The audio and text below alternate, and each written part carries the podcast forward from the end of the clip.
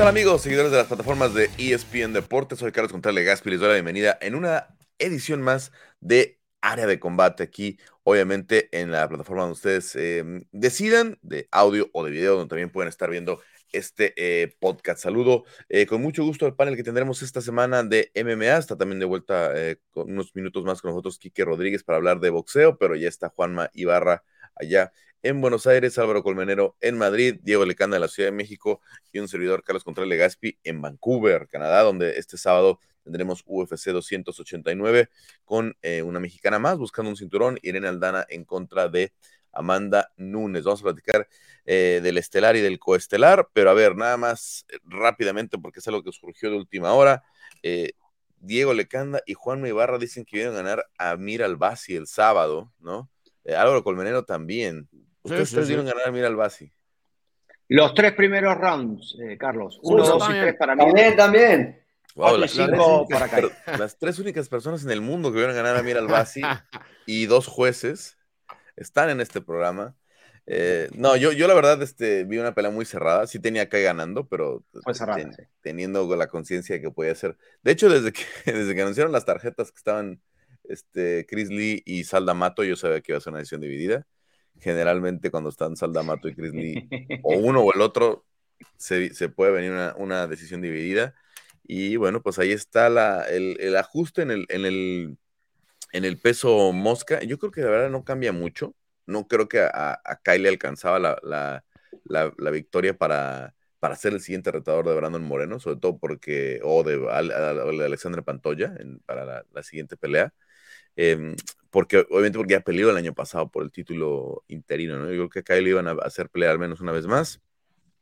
Pero bueno, a final de cuentas, pues sí, sí pega en el bolsillo, hay mucha polémica, obviamente apoyo de sus amigos como Israel Adesanya, que estaba muy molesto este, en, las redes sociales con lo que pasó, pero a final de cuentas eh, tenemos un nuevo, top 5, ¿no? Que es Amir Albasi, eh, que tiene una ruta relativamente corta, como lo que desea Diego Lecanda, o si, no corta, una ruta relativamente fácil al, al top 5, pero ahí está, ahí está y trae un poco más de frescura, ¿no? Sobre todo en caso de que esta, mm, eh, pues, e, esta rivalidad de Pantoya y, Moreno no se alargue, ¿no?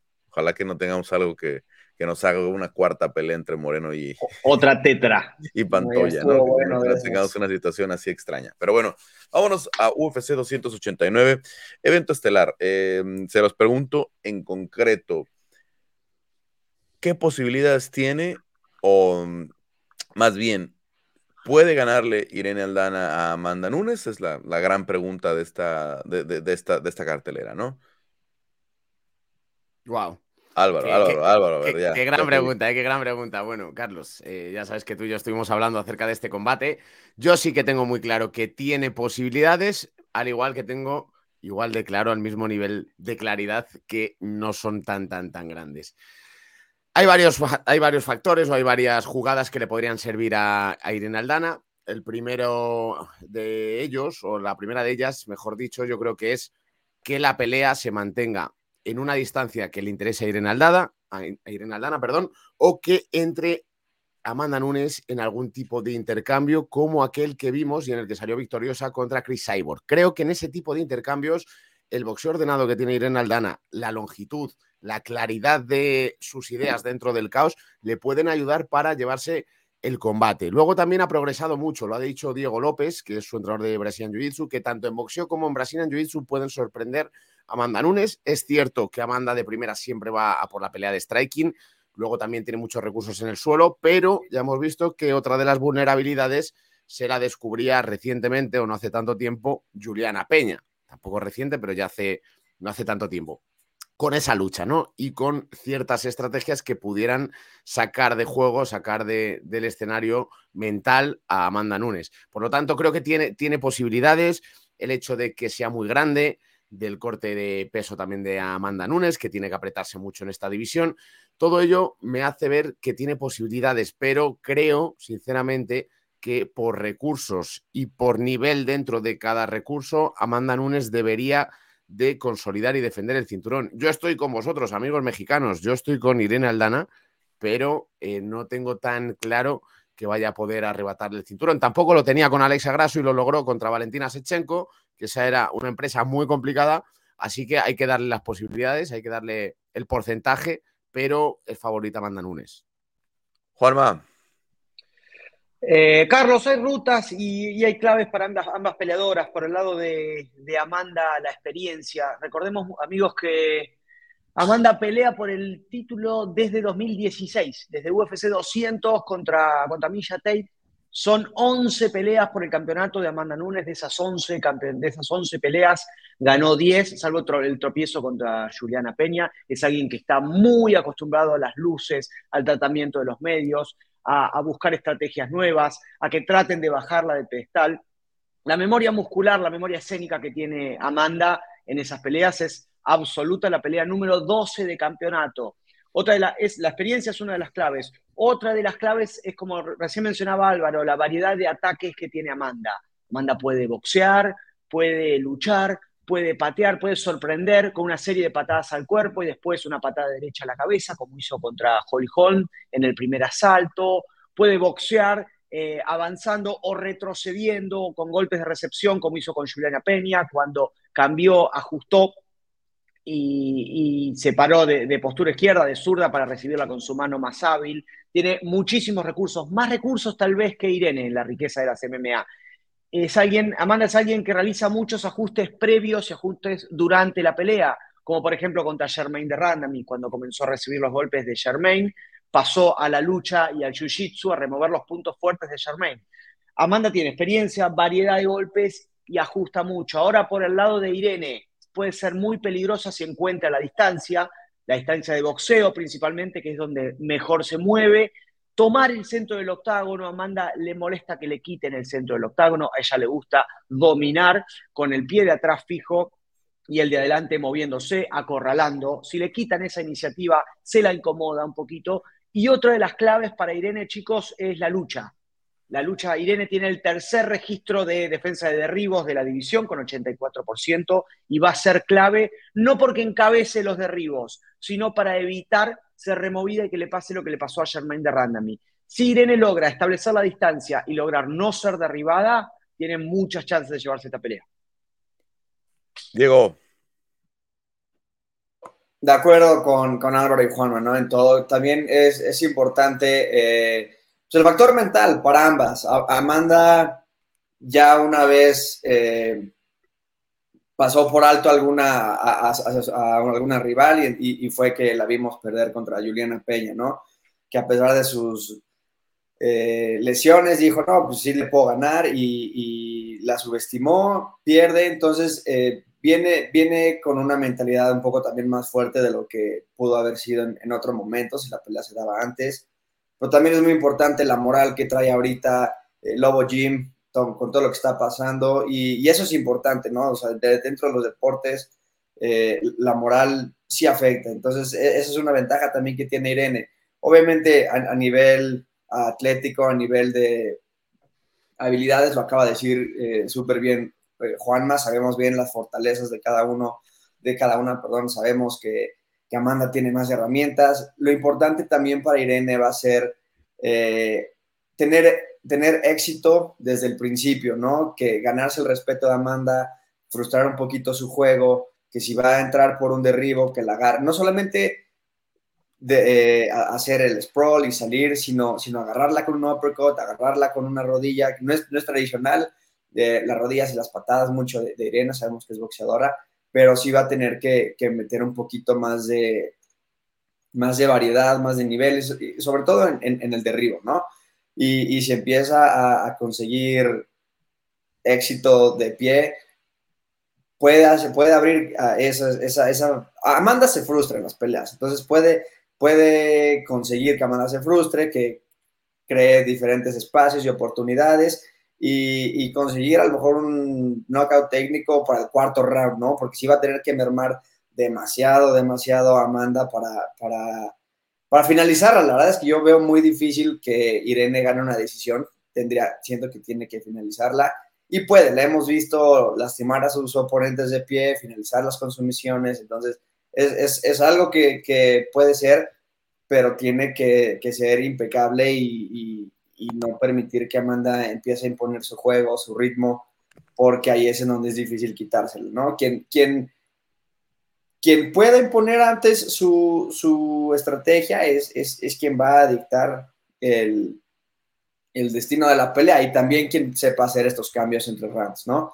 Eh, vamos a ver, vamos a ver porque a nivel altura, ¿no? Eh, Irene es un poquito más alta, pero Amanda lo compensa con el alcance, entonces creo que estar en un punto en donde la, parte física ya no, ya no hacer tanto la diferencia, eh, es, más la estrategia, ni siquiera las herramientas. Creo que ambas se pueden conocer muy bien. Irene lleva siendo la misma peleadora desde que empezó, obviamente cada vez puliendo sus juegos, eh, ajustando errorcitos, pero sigue siendo la boxeadora de siempre. Amanda es quien, quien hace estos cambios inesperados, ¿no? Que de repente cambia de, guardia para la segunda pelea de, de eh, con Juliana. Entonces vamos a ver también qué, Amanda se presenta, porque, porque puede llegar con algo que no nos esperábamos y ahí es en donde Irene tendrá que ajustar.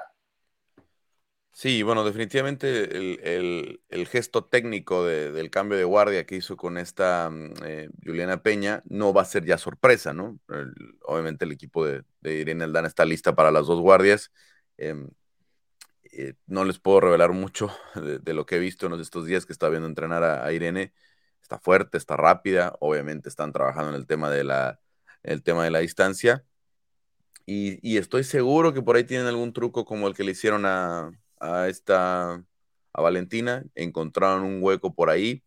Eh, Irene tiene esta semana a dos entrenadores de Jiu-Jitsu, que es algo que no tenía, que, no, ha tenido nunca en su carrera. Están preparando algo en específico, que es eh, Tito Castro, que fue su, coach en las, primeras peleas de MMA, eh, hasta que, que, se integró Diego López con ellos y están trabajando juntos Diego López y Tito Castro en algo, ¿no? En algo que ahí sí ni siquiera yo pude ver, este, ni siquiera yo, yo sé qué es, pero definitivamente eh, está muy bien arriba, está muy lista para las dos guardias, este, y están pensando, yo creo que en, alguna, en algún movimiento que encontraron, como es el caso de esta, de lo que vieron con Valentina, ¿no? Vamos a ver, eh, tenemos que darle la ventaja siempre, o el beneficio de la duda siempre a una campeona como Amanda Nunes, que tiene toda la experiencia, que ha pasado por esto una y otra vez, que sobre todo ya perdió y ya regresó, que es algo muy importante, ¿no? Que, que, en el, que no había pasado con Valentina, ¿no? Valentina no la habían sorprendido,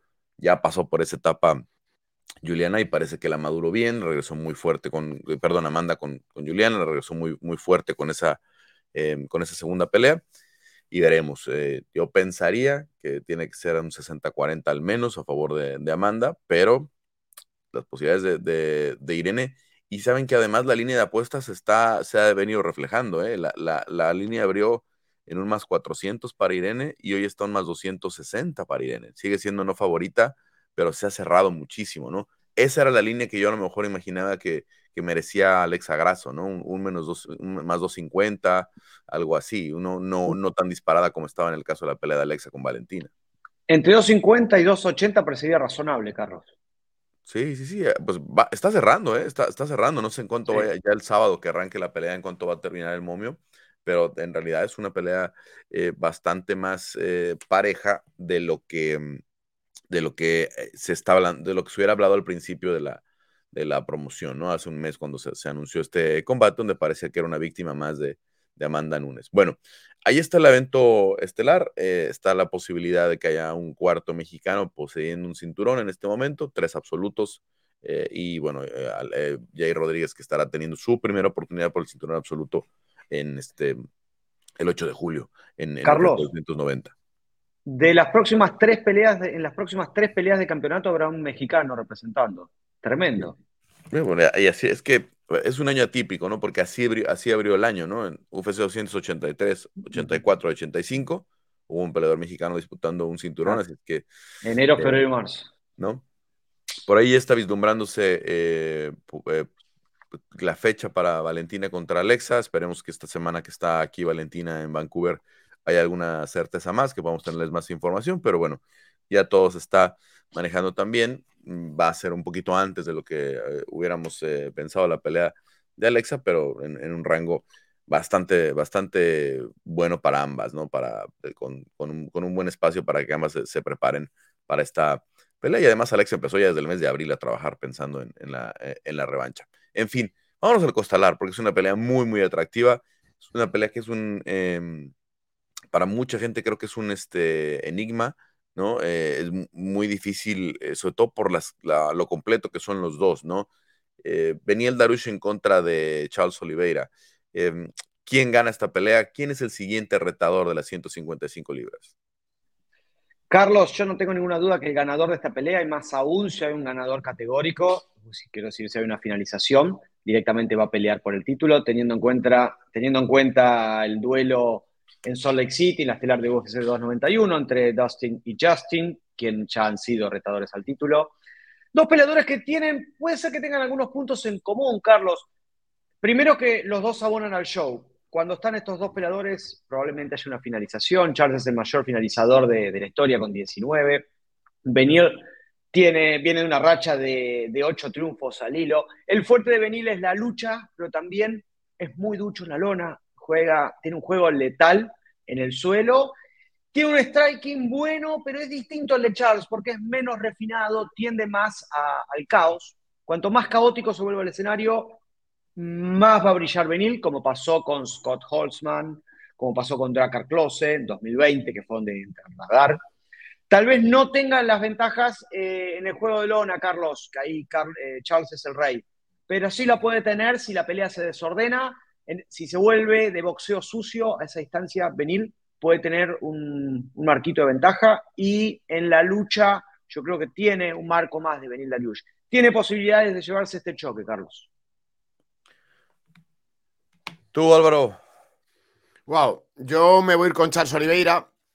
Considero que tiene muchísimas herramientas. También las tiene Benil Darius. De hecho, Benil Darius yo creo que es un peleador más regular que Charles Oliveira. Charles Oliveira es muy de altibajos, pero también a Charles le hemos visto caer y le hemos visto levantarse muchas, muchas, muchas veces. Entonces, aunque ha sido un peleador que su vida directamente ha sido altibajos, es una montaña rusa, en este caso quitando a Islam Makhachev, no creo que hubiera nadie, sí, a su nivel sí, pero nadie que tuviera todo lo que hay que tener mentalmente para reponerse, para seguir hacia adelante y para arrebatarle una victoria a Charles Oliveira. Lo vimos tocado contra muchos peladores, lo vimos sobreponerse a situaciones muy complicadas y acabar finalizando él, ya fuera por sumisión o por cao técnico. Con lo, con lo cual, es verdad que Benil Darius creo que le va a hacer una pelea no tan vistosa, le va a hacer una pelea de regularidad, de esperar en el contragolpe, de llevar la pelea a la lucha, ya le vimos el nivel que tiene contra Mateus Ganrod, pero una lucha bloqueada, no una lucha de caer y empezar a juguetear en el suelo, donde ya sabe que el campeón histórico de las sumisiones lo tiene enfrente a Dubrons, ¿no? Con lo cual yo creo que la pelea que le va a plantear eh, Benel Darius va a ser más de bloqueo, de llevarle contra la reja, de, de cogerle mucho los brazos, de los wizards, de los ganchos, pero eh, no creo ni con esas que le vaya a dar suficiente para poder imponerse a, a Dubron. Dubron tiene, ya lo sabemos todos, ¿no? Un golpeo seco súper efectivo, un Muay Thai tremendo que además se planta con cualquiera, no le importa ir al intercambio, los codos, las rodillas, en el suelo las sumisiones, le hemos visto estar muy tocado y levantarse. Considero que poniendo sobre la balanza todo, aunque es más regular Benil Darius, le voy a dar un poquito de chance a Charles Oliveira. No le voy a dar muchísimo, quiero decir un 60-40 a lo mejor si hay que dar un porcentaje, pero considero que, que Charles Oliveira, quitando a Mahachev, está por encima del resto de la división y que va a volver de nuevo a la senda de la victoria y vamos a, tener quizá una, nueva revancha, ¿no? Porque no, no creo que nadie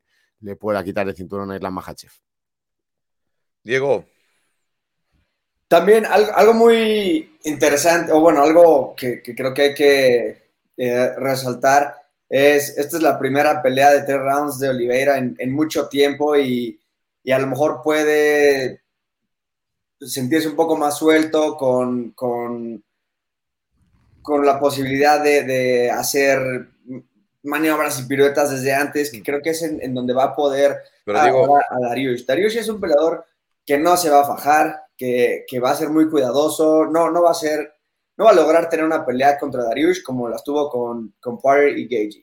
Eso es, eso es 100% seguro. Que eso es un tema aparte y es, un poco por lo que Darius le ha costado trabajo ganarse su lugar y su pelea por el título y demás. Pero bueno, ya, está aquí, ¿no? Y, obviamente sabemos que al ser más técnico va a tener que, confiar mucho en su lucha, en el control, evitar obviamente la reja en donde, en donde Oliveira es muy peligroso. Oliveira, si, si, si, te empujas hacia la reja, te va a soltar unas rodillas voladoras o en el clinch te va a meter unos uppercuts y unos codazos muy peligrosos y en donde te puede agarrar el cuello sin ni siquiera llevarte la, al piso. Eso es, eso es también muy importante, ¿no? Sí tiene una mejor lucha Dariush, pero Oliveira con, con los brazos largos que tiene, en, en, una salida de un clinch, te agarra el cuello y no te suelta. Entonces, Dariush, para ganar, lamentablemente, va a tener que hacer una pelea aburrida, entre comillas, eh, pero lo puede hacer, pero sí, sí se va a tener que quitar de encima de Oliveira, porque creo que Oliveira va a venir muy hambriento, con, mucha energía, con ganas de, ganar, de, ganarse otra vez su, su, pelea por el cinturón, que eso, o sea, yo no estoy seguro de que Oliveira al ganar esta pelea le dé una pelea por, por el cinturón otra vez, ¿no? O sea, acaba de, perder contra, contra Makachev, está obviamente también la pelea de, de Gage y, Dustin. Eso, no nos va a dar tiempo porque Abu Dhabi es en octubre, ¿no? les, les, daría muy... O sea, yo entiendo, yo creo que ellos saben, y, escuchaba el otro día a Dustin y a, y a Gaethje que tuvieron una entrevista con Daniel Cormier, em, ellos saben que son, están peleando por ser el siguiente retador después de lo que pasa en Abu Dhabi, ¿no? Por ganarse un, un title shot después, a menos que hubiera alguna situación muy extraña, pero estamos hablando de que solo tendrían agosto y septiembre para prepararse para, para esta pelea, ¿no? no en ese caso sí, entonces... ¿no? Y más si tomas en cuenta que justificar. tiene siete semanas, siete meses parado. ¿no? Eh, ocho meses va a llevar porque él, peleó en febrero. Ah, sí, en ese caso sí, entonces es, el, es, más obvio que, que, sí, el ganador va, a pelear contra, contra Makachev. No sé qué tan diferente sería una pelea contra Oliveira, qué, qué cambios podría hacer, es muy interesante. Eh, creo que Darius podría hacer una pelea más, más complicada para Makachev en ese sentido, justo por, lo que no arriesga. Eh, y creo que Oliveira es una pelea más difícil para Makachev. Digo, perdón, para, para Darius. Entonces ahí ese, ese triángulo. Creo que Oliveira va a sacar, obviamente, las, no, es la sorpresa, pero creo que va a sacar la victoria. Creo que va a, lograr encontrar más huecos en el juego de, de Darius. Darius, al, eh, eh, al, irse a la segura, no, no, puede sorprender a, Olivera y Olivera sí tiene ese factor sorpresa. Entonces, eh, bien hambriento también Darius, pero, pero Oliveira creo que es, es un poco como la derrota de Amanda contra Juliana. Es, una caída, pero no es, no, es, el principio del final. Creo que Olivera todavía tiene mucho por dar. Son jóvenes los dos. Darius parece más grande de lo que es por, por traer eh, el pelo canoso y demás, pero solo tiene 34 años, entonces también está en, un muy buen momento. Olivera tiene 33. Eh, va a ser una buena pelea. No veo a, a Darius finalizando a, a Oliveira, tendría que lastimarlo mucho de pie y finalizarlo en un ground and pound, pero, pero en el piso Oliveira se puede defender con, tirando sumisiones, ¿no? Entonces, creo que Oliveira puede finalizar a Darius más fácil y lo va a hacer en el, en el tercer round, yo me imagino. Bueno, yo soy muy fan de Charles Oliveira, obviamente. Creo que su, como decíamos la semana pasada, su reinado este, que fue corto porque obviamente la pelea de Justin Gaethje sale sin el cinturón por el tema del peso. ¿No? Pero eh, es uno de las, al menos una de las rachas más impresionantes en la historia del peso ligero, ¿no? Lo, que hizo él con todas las peleas que ganó, la pelea de Tony Ferguson, la, la primera pelea de campeonato con Chandler, la pelea de Justin Gaethje, la pelea de Dustin Poirier, em, e, es uno de los mejores pesos ligeros de la historia. Ayer eh, Benny el Darush me decía que lo considera el segundo mejor. Benny dice, yo sé con quién estoy peleando. Charles es el segundo mejor después de Javib, para mí, ¿no? Hay mucho respeto entre ambos pero me preocupa otra vez la Guardia Zurda. ¿no? La Guardia Zurda le metió muchos problemas a Charles Oliveira en contra de, de, Islam Hashem, cuando sabemos que Islam Em, bueno, Islam está muy eh, menospreciado en su striking, ¿no? Obviamente tiene un, genio ahí del, kickboxing como es este eh, Javier. Méndez. Para algo está Javier Méndez en esa, en esa esquina. Obviamente él no les enseña ah, de lucha, él no les enseña de sambo, él les enseña cómo ajustar sus niveles y cómo implementar su, striking y, por eso le respetan tanto. Pero a final de cuentas, otra vez, Benny es un zurdo oh, que lucha bien, que tiene buen jiu-jitsu, que está muy completo y, me, preocupa bastante las condiciones de Benny el Darush, ¿no? Eh, por ahí en, la distancia corta depende mucho de ese clinch de una mano eh, Charles Oliveira cuando te mete ese clinch de una mano es cuando empieza a atacar con las rodillas, es cuando empieza a meter los uppercuts, empieza a meter la mano derecha, eh, pero si, tiende siempre a Charles estar buscando con la mano izquierda tomar del cuello al, rival o al, menos de la parte de atrás de la nuca. Em, se le dificultó muchísimo con Islam porque aunque lo logres, le tiene todo el espacio para que te pateen al cuerpo, tiene todo el espacio para que te contesten con la mano izquierda, la mano de poder. Entonces, depende mucho que tanto hayan trabajado la guardia izquierda en esta, en esta pelea. Creo que eh, le faltó trabajarlo más en la de Islam Hashem. Para mí fue una, una sorpresa em, en, en, muchos sentidos. Em, Diego Lima eh, se siente muy confiado, obviamente, están, están muy confiados de que van a volver a pelear por el cinturón, pero veo en, en Benny incluso un peleador más completo que Islam no, no tan dominante en el terreno de la lucha como Islam, ¿no? Pero con mejor jiu-jitsu que Islam y con mejor striking que Islam. Entonces, eh, eh, si emparejamos, creo que Beniel eh, es un peleador muy completo, es el que trae ahora la racha de ocho victorias, ¿no? lo que le hizo Mateus Gamrot es un antecedente de verdad que, que, debemos estudiar, ¿no? Mateus Gamrot es uno de los grandes peleadores que tiene el futuro de esta división y lo paró en seco. Entonces, vamos a ver cómo. Le leyó todos los movimientos, Carlos. Le leyó todos los intentos de derribo al polaco. Va a ser una pelea muy, muy, eh, muy, este, muy, muy complicada, la verdad, para los, este, para, para, para el equipo de, Oliveira, que sí, definitivamente puede salir adelante. Y a lo que mencionabas, Diego, de que no ha tenido una pelea de tres rounds eh, en mucho tiempo, eh, la última fue la de Tony Ferguson, digamos, y fue la última vez la única vez en las últimas 19 peleas que Charles Oliveira se ha ido a la decisión. ¿eh? O sea, Charles Oliveira o, lo finalizan o finaliza. Es, es una pelea, con él es una, y creo que es de las cosas que lo hacen tan querido por los fans, ¿no? De que es alguien que sale siempre a matar o morir, ¿no? No, no sale a especular. Y yo creo que va a ser una pelea así, ¿no? Si corre riesgos Charles, se puede meter en problemas, pero también puede tener una muy buena recompensa, ¿no? Si lo logra encajar en el cuello, si logra eh, meterlo en alguna oportunidad de sumisión, es el mejor finalizador de la historia, es el mejor sometedor de la historia de la división, así es que creo que no hay, no hay menor duda. Esta pelea es muy atractiva, mucha gente la quiere ver. Carlos, Benil dice que Charles es el segundo mejor ligero de la historia y BJ Penn, ¿dónde queda? ¿Es mejor que BJ Penn, Charles? Pues lo que pasa es que, a ver, eh, no sé si Penn estaba. Estos chicos de ahora. Pensando que estuvo también en el peso welter, ¿no? la cantidad de, el problema también del, peso ligero siempre ha sido la poca cantidad de defensas. defensas el, propio Javier, ¿cuántas defensas tiene, no? son tres de Javier, no creo, nada más. o, cuatro, ¿no? A lo mucho son, cuatro. no, tres, cuatro con la defensa. Eh, y Connor, Justin y, y porque el título se ganó a la, a la Yacuinta. Cuatro peleas por el campeonato. Eh, eh, el propio, por ahí creo que el que tiene el récord es este Henderson, ¿no? Benson. Benson.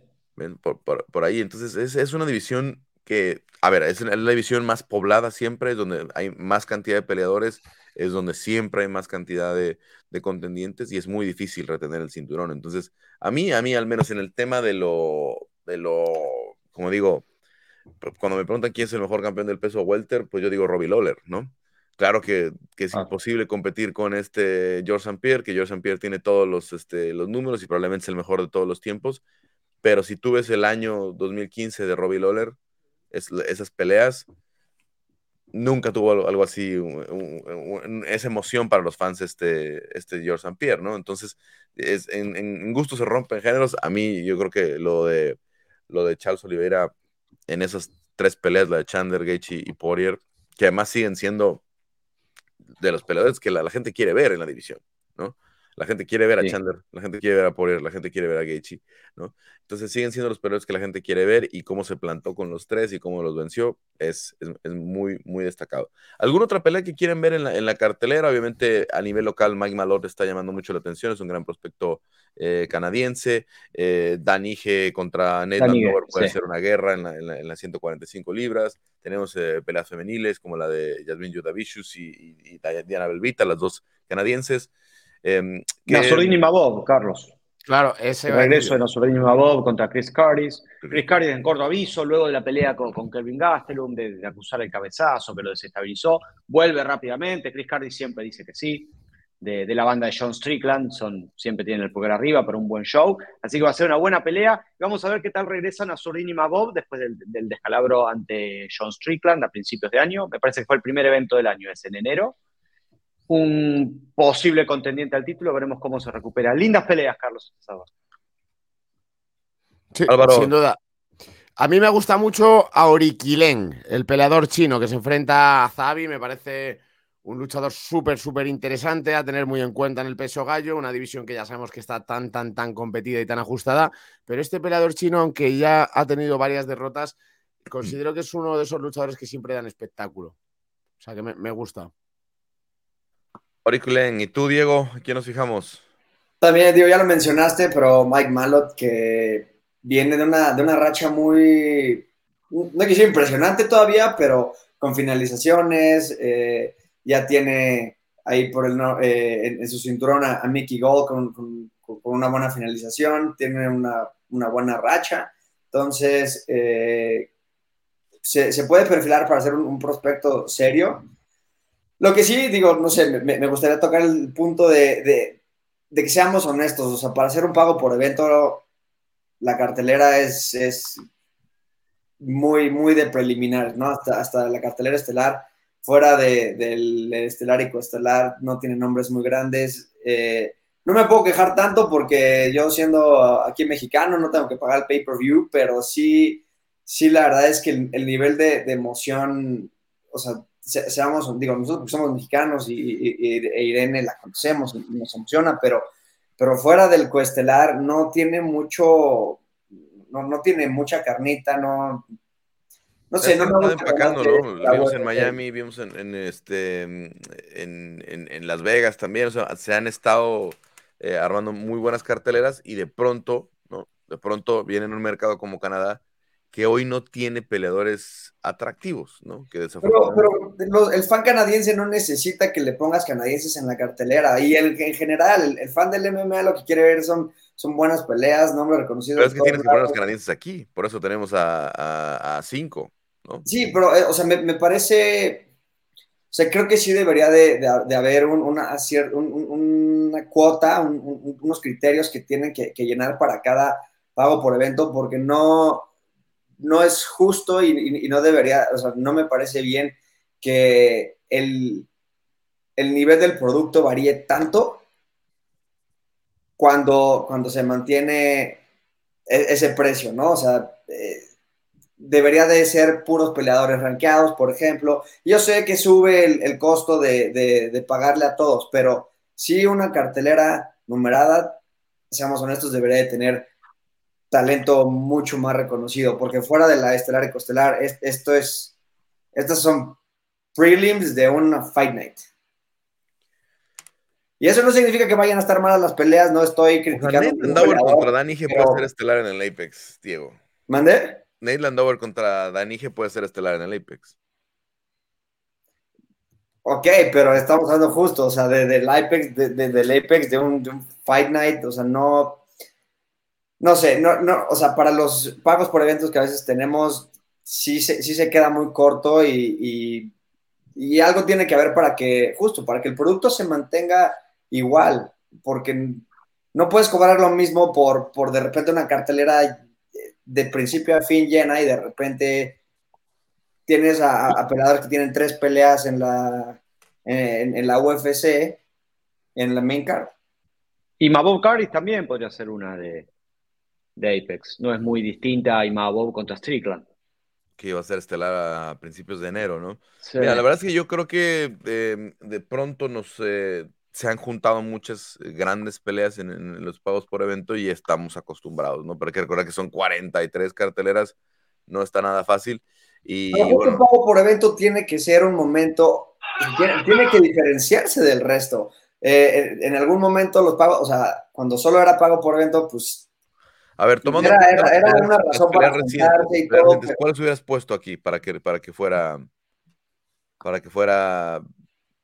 Porque no se trata de hacer peleas de fantasía, se trata de, de hacer matchmaking real, de, de, ver qué peleas hubieras movido de las últimas carteleras para que quedaran acá, ¿no? Tendría que meterme a ver, la verdad, qué, qué es lo que viene. Que, por ejemplo, esta, esta, incluso Olivera contra Dariush, no estaba pensada para esta. Justo, imagínate iba a ser, iba, a ser en Newark, ¿no? Eh, no es tan muy fácil, caímos en un, digamos, en una especie de, de bache, ¿no? En, porque hubo un, arranque de año muy bueno, con muchas peleas grandes, con muchos eh, eh, nombres grandes. De pronto esos tienen que tener esta salida de 3, 4 meses y regresar, y otras vamos a tener, el resto del verano viene cargadísimo, ¿no? Con lo que va a pasar en UFC 290, lo que va a pasar en Londres, lo que va a pasar en 2, este, 291 eh, lo que vamos a tener también en París en septiembre. O sea, lo que pasa es que se están armando muchas, muchas carteleras y estas sí, hay, yo lo reconozco, sí cayeron como en, un, en una especie de, de bache.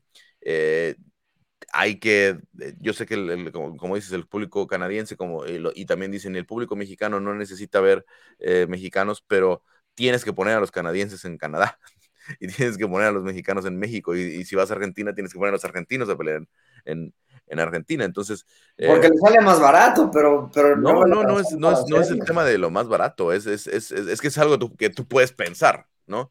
Pero siempre tener la. Es para atraer al público, claro. Siempre tener la vinculación con el público, siempre eh, para la atmósfera. Pero el público canadiense es un público mucho más metido, mucho más. No sé si es el mismo público de la época de San Pierre.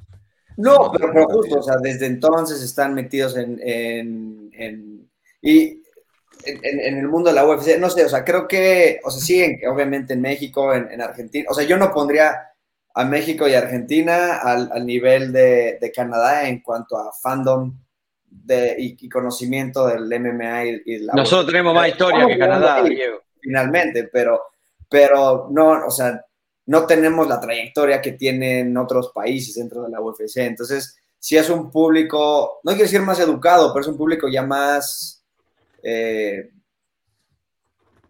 pues, pues sí, metido, no sé, o sea, no, creo que fuera necesario. El día que Mike Malo y Nasruddin y Mabov estén peleando por títulos eh, mundiales, platicamos de que Diego estaba molesto porque estaban en una cartelera de, pago de, pago por evento. Ya, ya veremos. Mike Malo no, pero o sea, el, el, resto, no sé, o sea, porque a veces tenemos pagos por evento en donde Robbie Lawler está peleando en las prelims, ¿sabes? Y es en las. Es que a lo mejor te malacostumbraron. O sea, ¿qué es eso? Diego, Ige contra Landwehr probablemente sea pelea del año. Esa pelea va a estar espectacular. Sí. te digo, no, no quito que las peleas vayan a ser buenas. Hay, hay muchos Fight Nights que son mejores que pagos por evento, pero eso no significa, o sea, pero sí necesita, pero eso no sabes hasta que pasa la pelea y tienes que vender desde antes el evento, ¿no? O sea, no es como, Diego no va a comprar. Este justificas el precio de algo hasta resumen, Diego no va a comprar este pago por evento.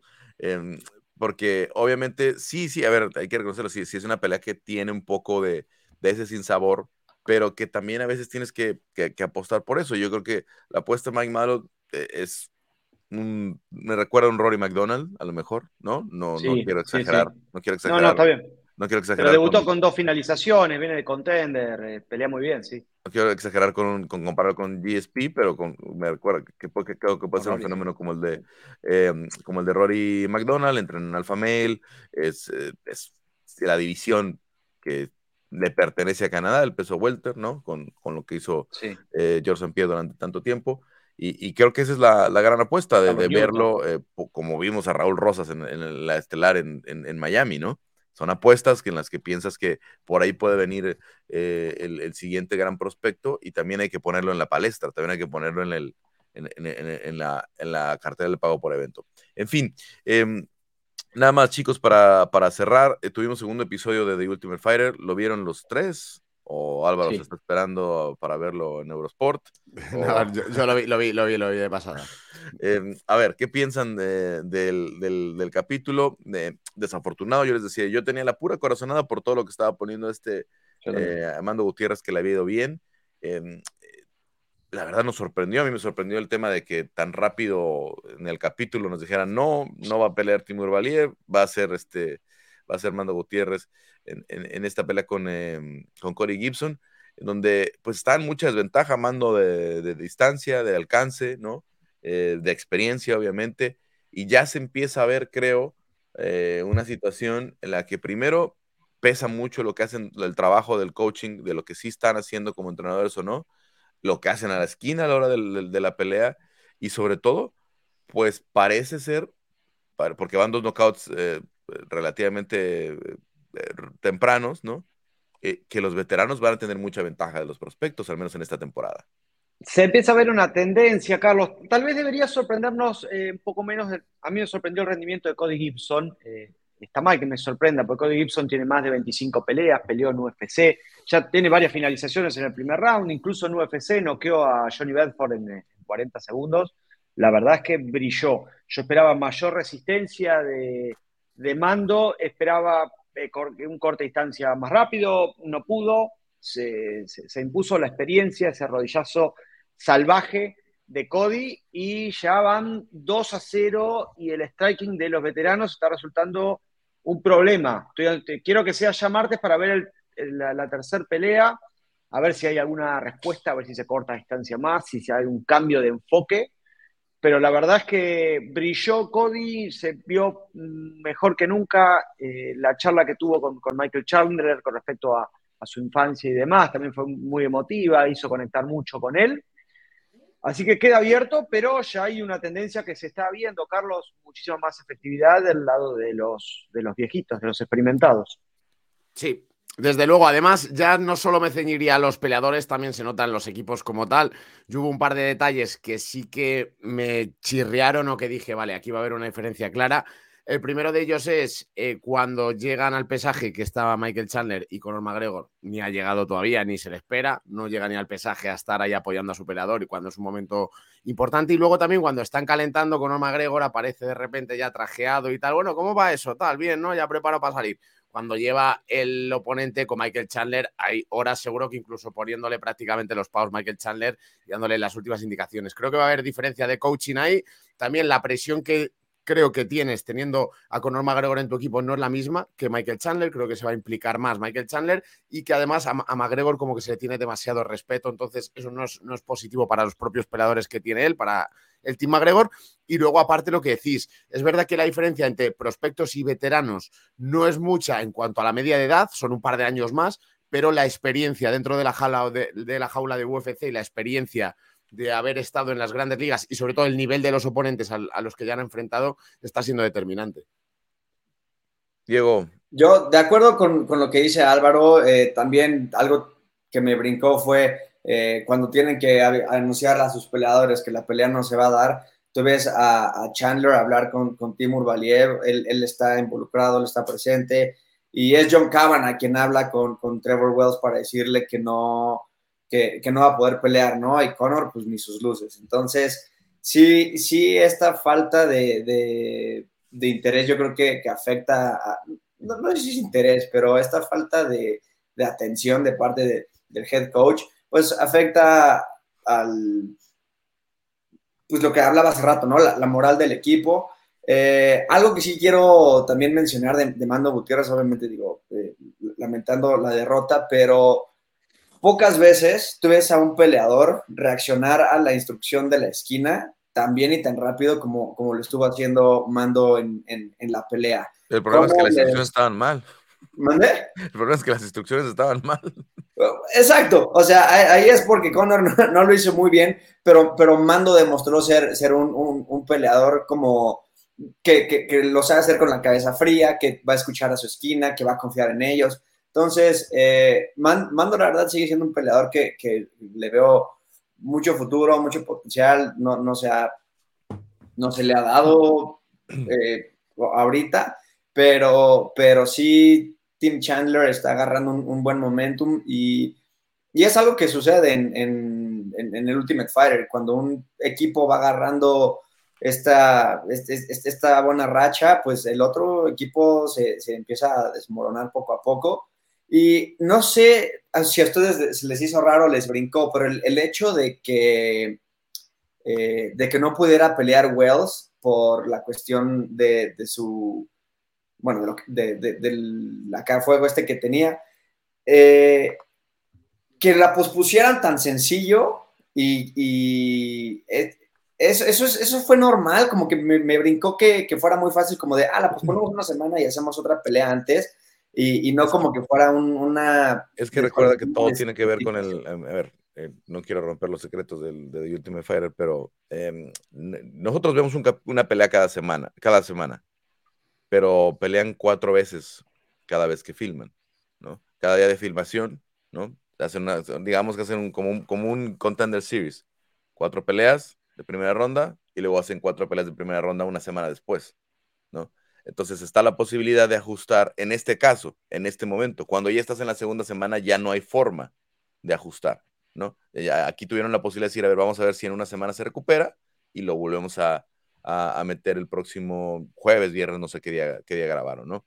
Este, pero no siempre se puede. Todo eso pero a nivel reglamento es lo que me brincó pues en, toda, en, cualquier semana de pelea pasa lo mismo, ¿no? O sea, si por ahí se cayó la pelea, vamos a ver si la próxima semana se puede dar el combate, si no la Ok, sí, o sea, no, solamente no sé si ahí tuve un, una laguna mental o, o qué, pero como que se me hizo raro que fuera como, ah, la movemos y tenemos otra. Sí, es que a lo mejor estás pensando en otros momentos de la temporada, de otras temporadas, donde ya no había forma de ajustar porque tienes que seguir ya con la siguiente ronda. Aquí todavía. Sí, traen entonces a un wildcard o lo que sea. Al ser en el primer día de filmación, en la primer día de filmación de peleas, tuvieron esa oportunidad de, ajustar, ¿no? Entonces, en, en, lo, en, cuanto a mando, me gustó mucho el. Eh, como dices, ajustó, ajustó muy bien. Estaba escuchando a Conor, le estaba siguiendo, él está tira el llave, esto, lo otro, tal. Pero el problema es que se estaba metiendo en la distancia de Cody Gibson. Y cuando se, quedó ahí justo en, rango para que entrara la rodilla y desafortunadamente pues se le acabó la pelea al, mexicano que, que además le cortó el pelo a Conor McGregor, tiene, tiene su barbería ahí en, Michigan, ¿no? Este, Mando es un, muy, muy buen personaje y desafortunadamente pues ya no está en competencia, vamos a ver si le dan la oportunidad de tener una pelea dentro del UFC después de esto, a ver si con esto que se hicieron amigos de Conor, a Conor le puede echar la mano para que le den contrato y, lo, lo tengan por ahí veremos qué termina sucediendo. Eh, Juanma, Diego, Álvaro, pues muchas gracias a los tres. Eh, hasta aquí terminamos el, el, MMA y bueno, a ver, a ver, a ver cómo, cómo nos va si el próximo jueves estás platicando de un nuevo cinturón para México. Muchas gracias, eso esperamos. Abrazo, Abrazo amigos. Bueno, ya está también eh, nuestro compañero Quique Rodríguez por acá. Vamos a decirle a nuestro productor Héctor Cruz. Ahí está, Quique. Pues un abrazo, Quique, ¿cómo estamos? Todo bien, Carlos, muchas gracias. Saludos a ti y a todos los amigos de Era de Combate. Un fuerte abrazo también.